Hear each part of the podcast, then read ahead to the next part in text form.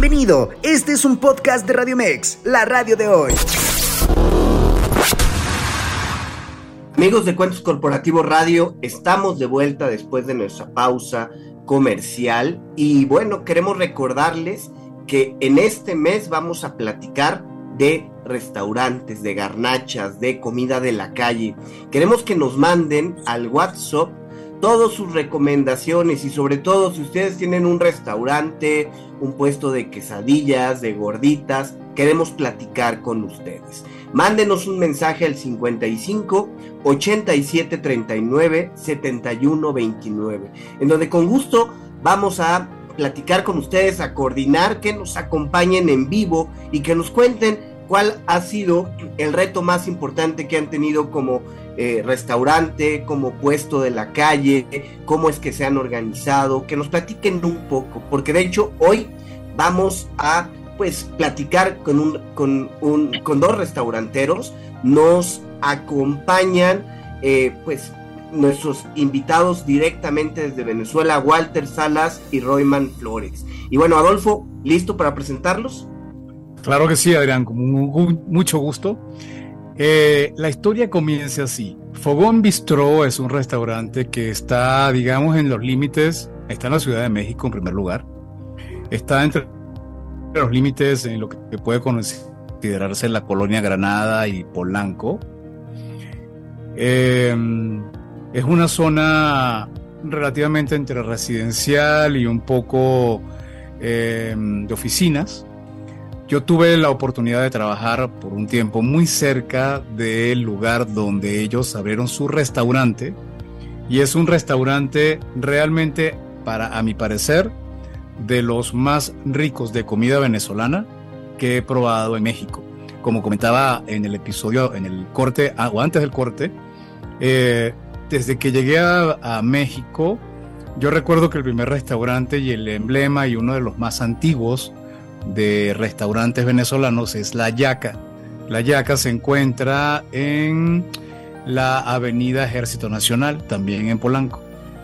Y luego, bueno, he ido probando diferentes restaurantes y apareció Fogón Bistró y tuve la oportunidad de platicar varias veces con Royman Flores, ya lo vamos a presentar a Royman y a Walter. Y la historia de ellos a mí me llama mucho la atención porque Royman y ya no los va a corroborar, no viene específicamente del mundo de los restaurantes.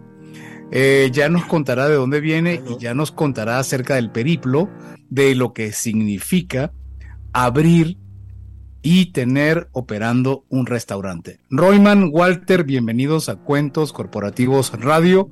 Un gusto tenerlos con nosotros. Cuéntenos, ¿quién, bueno, Royman, te cedo la palabra. Cuéntanos un poco de ti y después, por favor, Walter, cuéntanos acerca de tu experiencia previa antes de Fogón Bistro. Hola, muy buenas noches. Eh, mi nombre, como Adolfo dice, eh, soy Royman, Royman Flores. Eh, mira, yo soy ingeniero en telecomunicaciones, pero antes de venirme para México, como unos tres años antes, me preparé una de, de, mis grandes temores era quién me iba a hacer una arepa en México. Entonces me preparé, me preparé de verdad. Este, y lo hice como debe ser, pues estudiando cocina. Eh, este, eh, practiqué cocina mm, en, el, en el hogar. Mi mamá también me enseñó muchas cosas de la cocina venezolana eh, y de la colombiana y pues yo pensaba que iba a ser uno de mis hobbies, la cocina, pero terminé dedicándome fuertemente también a la cocina. A pesar de que todavía tenemos un emprendimiento también de tecnología, pues ya nuestro pequeño bebé Fogón Bistro también ya arrancó. Y Walter, ¿qué nos cuentas de ti? mi nombre es Walter Salas, este, yo vengo del mundo de la universidad. ahí trabajé en el comercio, comercio. Y uniendo fuerzas, pues nació como Bistró. Mi amigo Royman como chef y yo como administrador del, local. Este, estamos trabajando, estamos trabajando y sirviendo al mexicano y al venezolano, a los dos, a los dos por igual, ya que nuestra clientela es bastante grande como en el ámbito mexicano, más o menos alrededor del 60-65% de los, de, los, de los clientes. Eh, le gusta la comida venezolana y más la de poco Oigan, a ver y platíquenme, eh, ¿hace cuánto comenzó Fogón Bistrot y cómo fueron estos inicios? Eh, ¿Cómo comenzaron? Seguramente, pues a lo mejor no tenían todo el equipo que hoy tienen o había muchas más dudas de las que se puede uno imaginar. ¿Cómo fueron esos comienzos de Fogón Bistrot? Mira, el, comienzo del Fogón Bistro, eh, yo diría que es como que con sudor y lágrimas, de verdad. Pero con mucha esperanza, mucha concentración, eh, mucho, mucho amor, de verdad. Yo diría que el ingrediente especial que tenemos en, en, Fogón Bistro es el amor.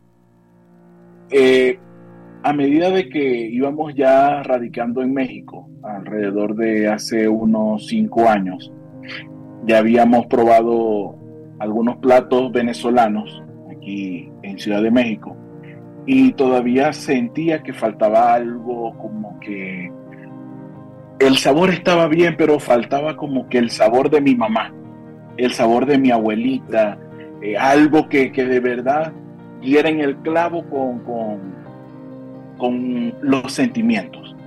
Es que para mí comer es recordar.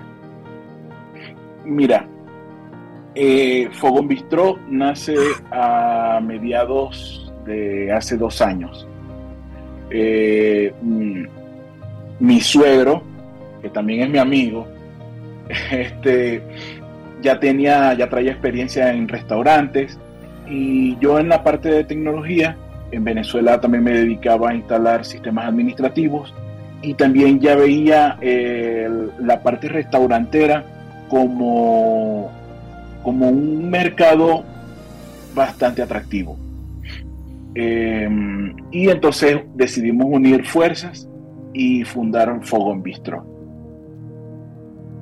Royman, pero tengo entendido que el negocio del restaurante es es duro y muy esclavizante. ¿Así lo sientes? Mm, de dedicación, cariño y amor. De verdad. Sí, sí necesita tiempo. Sí necesitamos estar muy pendientes de todo. Una de las cosas que más he aprendido en el restaurante es aprobarlo todo. Todo, todo. Eso, eso es lo que nos da el control de calidad para poder eh, entregar el plato que está esperando el comensal.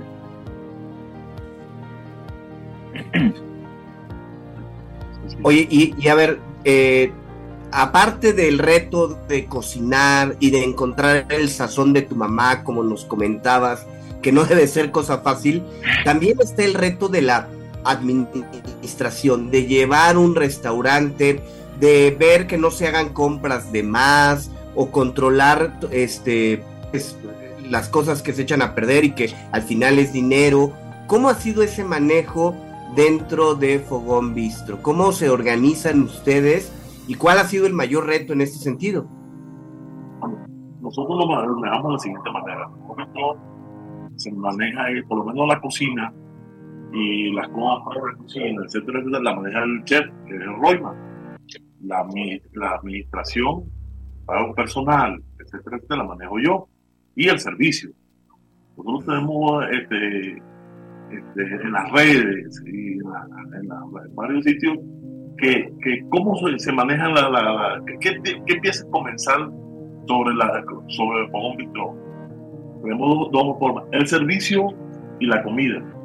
En los restaurantes, en los restaurantes la comida es el 70% de la, la, aprobación de la, del plato del cliente, del cliente, el 70%, y el servicio el 30%. Nosotros aquí en Bistro estamos muy parejos, muy parejos, tanto el servicio como la comida. Entonces, eso es una de las bases fundamentales de Fogón Bistro, el servicio, que el, que el comensal se sienta bien en el, restaurante, que se sienta en hogar. Hoy, por cierto, le, comenté a, a Roman, una comensal, que, se, que pidió una cachapa, una cachapa llanera, uno de nuestros emblemas de, en el restaurante. Que nos dijo, pareciera que tuvieran la guaira. Eso fue lo que nos dijo la, la, la, la muchacha. Me lo dijo a mí. Muchas gracias. Yo, yo creía que estaba en la guaira. Entonces, eso son cosas, yo solo notifico la cocina de una vez, eso son cosas que se llenan, como dice Royman, de amor, la, la cocina, el restaurante. Mucha gente dice, no, me recuerda, esa empanada me recuerda a Margarita, la de Cazón. La, la, la dominó, el caraqueño dice, no, pareciera que estuviéramos en Petare. Entonces, esas son cositas que, que, que, que nos llenan de, de, orgullo, sinceramente. La chicha, los andinos el, el, desayuno criollo. Son cosas que, que, nos llenan de orgullo para seguir trabajando al servicio del venezolano y del mexicano, de los dos por igual. Fíjate, el control por lo menos en la, en la cocina es muy exhaustivo. Definitivamente tratamos con mercancía muy delicada. Eh, llegar, controlar los estándares de conservación, eh, mantener eh, este, mucho, mucho rigor, mucha prueba al momento de nosotros estar tanto guardando como sirviendo los platos. Eh, es muy importante la parte de la conservación, pero lo que nos ha ayudado más a nosotros es que tratamos de que todos los platos sean ejecutados en el momento en el que el comensal los pide. Es el reto más grande, de verdad. O sea, generar un plato que mi mamá se trabajaba toda la mañana para hacer el almuerzo o la comida y presentársela al comensal en 30 minutos o menos. ¿Y cómo, ¿y cómo hicieron, cómo hicieron para, para aprender esa técnica si una cosa es tener un curso de, comida y otra cosa es tener el colmillo y tener la, la, ¿cómo se llama? La chispa, ¿no? Y el, y el sazón y la velocidad y el que demanda a tener un restaurante. Por cierto, ¿cuántas, cuál es la capacidad de Fogón Bistró? Sí. La capacidad de Fogón Bistró, mira, nosotros ahorita tenemos Siete mesas. Siete mesas, de cuatro comensales cada uno. Y dos barras. Y dos barras, en cada barra podemos atender seis, seis personas entre las dos barras. Seis personas entre las dos barras. ¿Y en algún momento han estado, han estado a un 80, 90% o 100%? Sí, sí. Bastante veces, bastante veces. Sí, hay, hay veces que, que, han tenido que esperar en la placita del frente este, sí, sí, de verdad. Este, otras veces eh, han esperado debajo de la matica, que también es bueno, ¿viste? Hace recordar al patio de la casa. A la canción. Nosotros vivimos bajo de la matica. Sí, sí. Oye, a ver. También, tenemos el servicio de que, de que nos llaman por WhatsApp, nos llaman y nos que preparan la comida, entonces ya nosotros la tenemos ya preparada Correcto. Cuando ya ellos llegan, ya es más rápido el servicio, pues, más rápido y se cambia la mesa. Sí, eso, eso ayuda también. Eso ayuda. Oye, y a ver, eh, seguramente la mayoría de las personas que nos están escuchando, pues son mexicanos. Y como mexicanos, pues a lo mejor no conocemos de la gastronomía venezolana. Si yo soy, si yo un ignorante de la gastronomía venezolana, ¿por dónde empiezo? ¿Qué pido? ¿Qué es lo que más les piden los mexicanos cuando llegan con ustedes? Denme una orientación para cuando vaya a un bistro. Va, va, va. Mira, yo pienso que uno de los retos más grandes de nosotros ha sido tratar de explicar nuestra comida venezolana.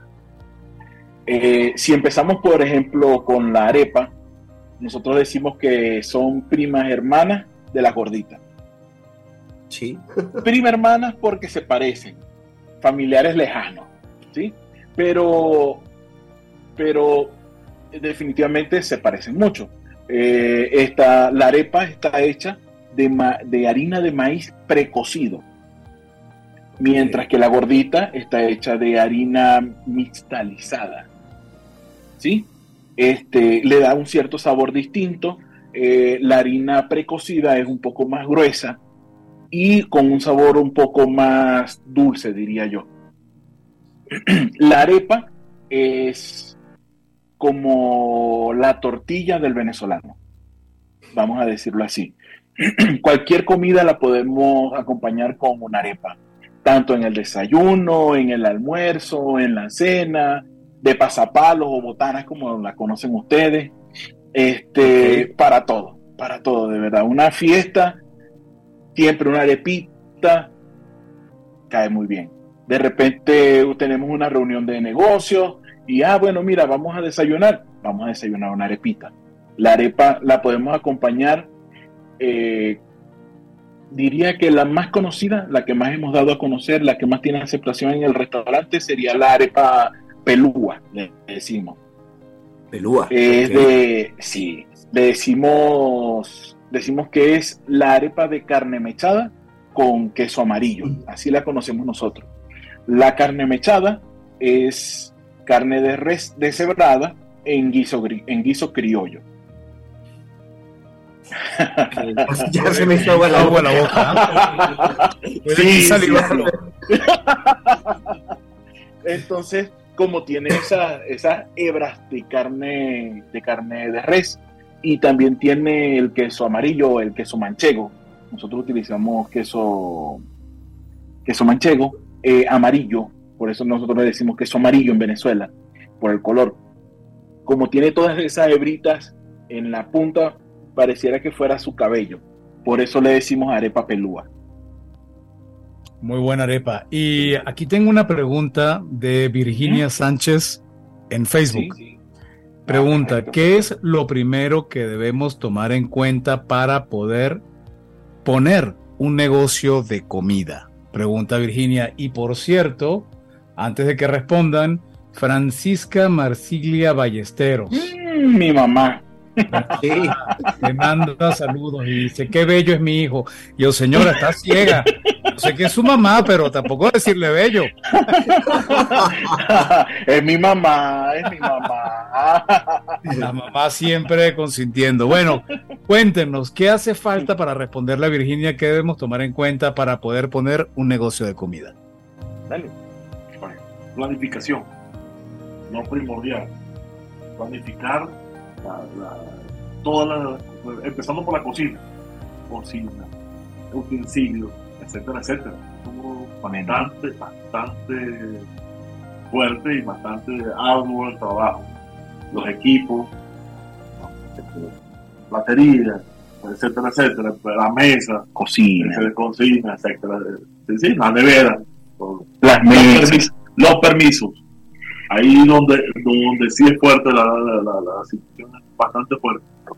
Primero, primero la burocracia, segundo, más cuesta cuando uno viene de otro país, emigrante, el problema de, los, de, la falta de financiamiento, muy fuerte de la falta de financiamiento, piden demasiado papel, el, la constancia, el, el OPC Empezando por la constituir, constituir legalmente la empresa, generar el, el, registro de comercio.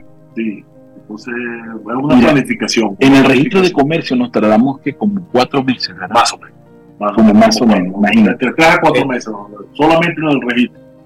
En el registro. entonces, no, no, es que, no es que es imposible, pero sí se puede hacer con una buena planificación. Exacto. La ubicación. La ubicación. La ubicación es sumamente importante. Empezando por, eh, primero, por, se puede estacionar la, la, persona, comenzar, empezando por ahí. Hay estacionamiento, acceso. Entonces, acceso de transporte. Eh, también, de transporte. Y, y los alquileres. Las rentas. Las rentas de, de, de, de los locales comerciales también un poquito, un poquito fuerte. Sí, eh, hay, que, hay, que, hay que tener dedicación. Y no, el menú es una de las cosas que, que, es primordial. ¿no? El menú también hay que ser, hay que y planificarlo también. Hay que planificarlo. Fíjate, una de, de las cosas interesantes de, de planificar el menú es poder tener la materia prima que tú puedas de verdad conservar para hacer la cantidad de platos que quieres hacer. El queso mano. Por ejemplo, el queso de mano ha sido también un reto bárbaro. El queso de mano es como, como un primo muy, muy, muy lejano del queso Oaxaca. ¿sí? Este, tiene la misma textura, es un poco más salado, es un poquito más ácido, tiene, pero es una forma como de, arepa, de, tortilla gruesa, digámoslo así. Este, conseguirla aquí en Ciudad de México es difícil, es difícil, de verdad, pero este, teniendo la dedicación, de visitar a los proveedores, de visitar a las personas, de exigirle a los proveedores también, porque es que si no tienes el compromiso de verdad, si no, si no le das seguimiento, en cualquier momento te descuidas y pierdes todo el trabajo. Mira, el marketing es muy importante. Yo considero que a pesar de que somos unos bebés, apenas, apenas tenemos dos años en el mercado, comparado con personas que tienen 15 años, 10 años en el mercado, a pesar de que somos, tenemos relativamente poco tiempo en el mercado, eh, ya nos está conociendo mucho a las personas. Ya las personas, muchas personas en Ciudad de México ya, ya han visto varias veces nuestro logo. Y todas las personas que han llegado a nuestro local han dicho, los vi me los recomendó. ¿sí? Ese es un trabajo muy, muy, muy importante. ¿sí?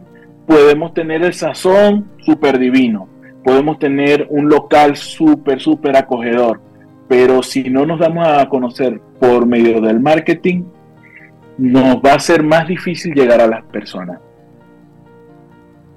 Pues la verdad es que factores muy importantes que nos comparten y bueno, para las personas que nos siguen en Facebook Live, la verdad es que poner un restaurante, llevarlo a cabo, convertirlo en un medio de vida, ¿no? En un medio para vivir, pues es un reto bastante fuerte, ¿no? Es un reto importante, ¿sí? Oye, a ver, en, en la Ciudad de México, en el Estado de México, que nos escucha mucha gente del Estado de México, la oferta de comida debe ser amplísima, ¿no?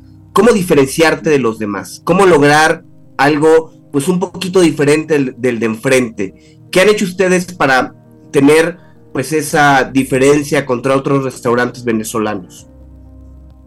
Bueno, el servicio. Yo creo que es primordial el servicio.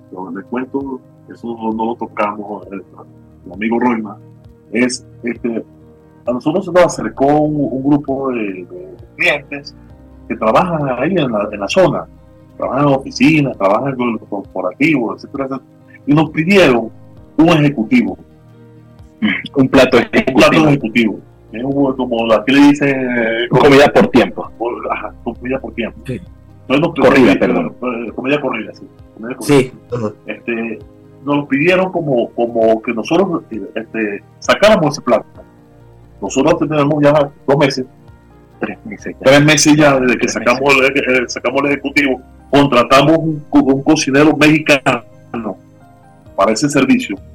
Entonces, de 2 de la tarde, aproximadamente entre 1 a 2 de la tarde, hasta las 4 de la tarde, llegan 20, 30 este, personas trabajadoras y nosotros les servimos como si, fueran clientes de, de, de, de, con, con toda la calidad del servicio del restaurante. Y cariño. Y cariño. Entonces ya ellos no solamente piden el ejecutivo, sino piden también el menú. Piden el ejecutivo, se comen una arepa, piden el ejecutivo, se comen unos pequeños, piden el ejecutivo, se comen un patacón, piden el ejecutivo y se comen o cualquier cosa del menú. Entonces es un servicio que, que, nosotros prestamos y, eso nos, orgullece, que eh, prestemos es como un servicio comunitario, un servicio de, para, para los trabajadores. Entonces, y, es económico, es económico, pero, pero este, está llegando, está llegando y, y a nosotros nos, nos, llena de orgullo eso. No, no, solamente no reconozca la, comida, la comida venezolana, sino también la comida mexicana. Por, lo, menos, por lo menos el plato. Mira, el chicharrón en salsa verde es bárbaro. Los tacos dorados que son los campeones. Los, los, tacos dorados de pollo son los campeones. Bateadores designados. Albóndigas. Albóndigas. Entonces son, son servicios, yo creo que eso es lo primordial, servirle al, al comenzar al cliente. Escuchar al cliente. Exacto. Escuchar al cliente. Y bien, nosotros hablando de escuchar, ya nos pasamos del tiempo, nos pasamos un minuto. Nada más les voy a pedir 30 segundos para que por favor nos indiquen dónde se encuentran, en qué horario. Y de mi parte solamente queda decir, si van a ir a Fogón Bistro, que se lo recomiendo al 100%, aparte de ir en cualquier momento, vayan a desayunar los famosos desayunos criollos que creo que se sirven los fines de semana. Pero bueno, Walter Royman, por favor, adelante. Quedan 30 segundos para irnos. Mira, eh, Fogón Bistro está ubicado en Lago Rodolfo 25. Eso está entre Avenida San Joaquín y Avenida Ejército Nacional. Eh, podríamos dar como punto de referencia al lado de Eden Red. Trabajamos de martes a miércoles, de martes a viernes, perdón, eh, desde las 8 de la mañana hasta las 7 de la tarde, de la noche. Y sábados y domingos desde las 9 de la mañana hasta las 6 de la tarde. Eh, nos pueden encontrar en las redes sociales, en Instagram, Facebook, TikTok, como Fogón Bistro MX. En internet también tenemos nuestra página web donde pueden ver también nuestro menú. Está en fogonbistro.com y también nos pueden encontrar en Uber Eats, Rappi y Vivi como Fogón Bistro. Pues de verdad, muchísimas Gracias, ellos han sido Walter Salas y Royman Flores y por lo pronto yo ya tomé datos para visitarlos próximamente ahí en Fogón Bistro. Vamos a un corte y regresamos con nuestro último segmento del programa. Muchísimas gracias, Fogón Bistro. Muchas gracias. Escúchanos las 24 horas del día, los 365 días del año por www.radiomex.com.mx. Gracias por acompañarnos. Esto fue un podcast de Radio Mex, la radio de hoy.